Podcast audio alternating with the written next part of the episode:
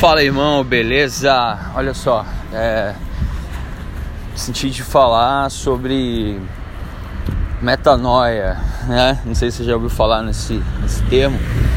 Acredito que sim, mas tem uma roupagem nova agora que se chama ressignificar, né? Segundo o Barakat. Que meta vem do grego, né? Transformação, noia, mente. Então, quando você lê Romanos é, e fala de transformai-vos pela renovação da vossa mente, está falando sobre essa renovação de mente. E Jesus ele fala sobre isso no Sermão do Monte.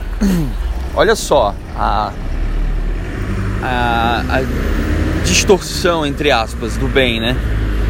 Quando vocês forem perseguidos, né, em meu nome, alegrem-se. Tipo assim, como que você vai ficar alegre, né? Mas isso é um sinal de que o nome de vocês está escrito no livro da vida. O galardão de vocês está à sua espera.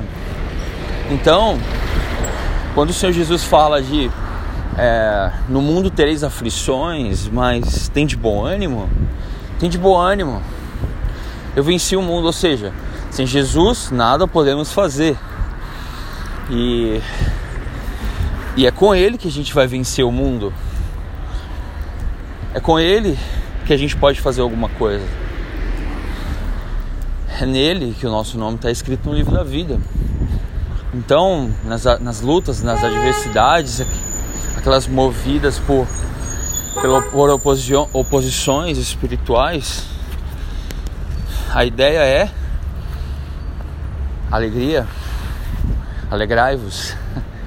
Como Paulo fala, mais uma vez digo, alegrai-vos. Então é isso, tá? que a gente possa refletir sobre essa mudança de mente, que aí a gente não fica desanimado, prostrado.